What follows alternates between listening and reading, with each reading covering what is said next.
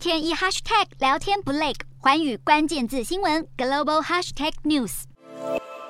北半球进入夏季，在乌俄战争、极端气候以及供应链危机的多重打击之下，全球都逃不过停电或限电危机，重创各地经济与民生。乌俄战争后，欧盟坚决抵制俄罗斯能源，却也付出了缺电的沉痛代价。欧洲各国能源发展方向差异巨大，支持核能的法国与反对核能的德国，常在能源议题上态度对立。而俄国减供石油和天然气，也让高度依赖进口能源的东南欧国家陷入缺电危机，因此只能呼吁民众共同节能。而在亚洲地区区，气候变迁导致热浪席卷各地，斯里兰卡、印度与巴基斯坦等国缺电问题加剧，民众除了饱受电价高涨之苦，还有可能因停电导致缺水，引发更多的疾病传染。而日本政府则呼吁民众节电，避免电力不堪负荷。另外，在美国电力需求激增，又必须兼顾减碳目标的情况下，政府也逐渐转变过去的反核态度，改为发展核电。总统拜登还特别设立一个六十亿美元基金，让全美九十二座仍在运作的核电厂继续营运。除此之外，美国政府还计划建造更多核电厂，并延长核电厂的使用年限，确保能源供应正常。